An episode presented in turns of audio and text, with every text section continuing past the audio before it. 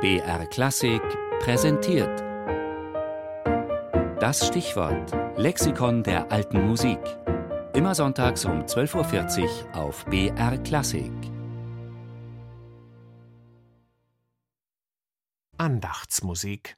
Geistliche Erbauungsmusik für private oder kirchliche Andachten außerhalb der Messliturgie oder des Gottesdienstes.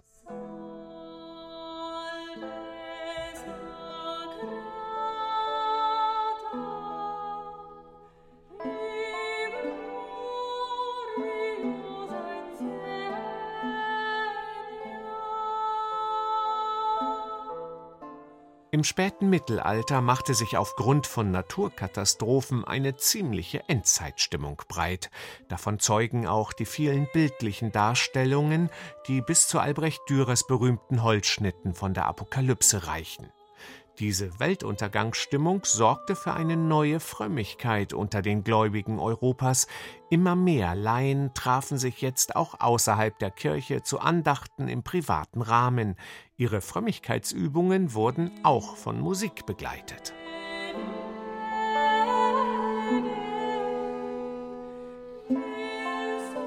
Musikalisch war die Andachtsmusik eher einfacher gestrickt, strophische, einstimmige Lieder statt komplizierter polyphoner Gesänge. Und nicht nur auf Latein, sondern zunehmend auch in der jeweiligen Volkssprache, damit die Laien auch verstanden, was sie da zur religiösen Versenkung sangen.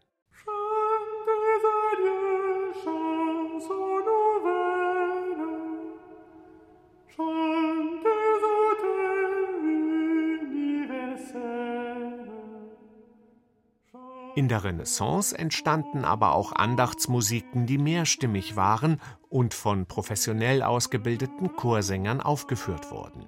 Organisiert wurden diese Andachten von Bruderschaften in einer Zunftkirche oder Zunftkapelle. So hatten etwa im 15. Jahrhundert Bruderschaften in den Niederlanden einen großen Zulauf, die der Jungfrau Maria huldigten. Die niederländisch-flämischen Komponisten Pierre de la Rue und Guillaume Dufay waren sogar selbst Mitglieder von Marienbruderschaften und komponierten virtuose Lieder für diese Andachtsfeiern.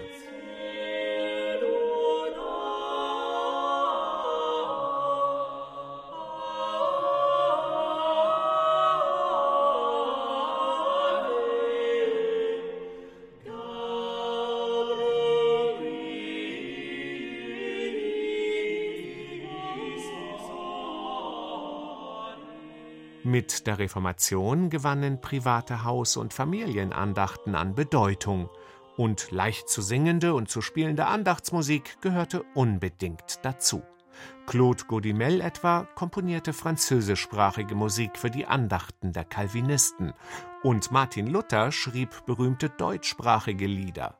Ein feste Burg ist unser Gott, vom Himmel hoch, da komm ich her oder Aus tiefer Not schrei ich zu dir waren zuerst für den privaten Hausgebrauch bestimmt, ehe sie zu offiziellen Kirchenliedern wurden.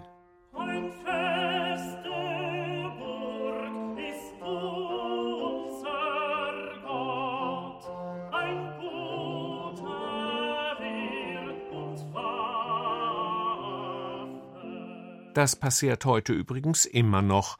Der 1961 komponierte fromme Schlager Danke für diesen guten Morgen etwa, der seitdem in vielen Andachten gesungen wurde, ist mittlerweile offiziell ins evangelische Gesangbuch aufgenommen worden. Danke für diesen guten Morgen, danke für jeden neuen Tag, danke,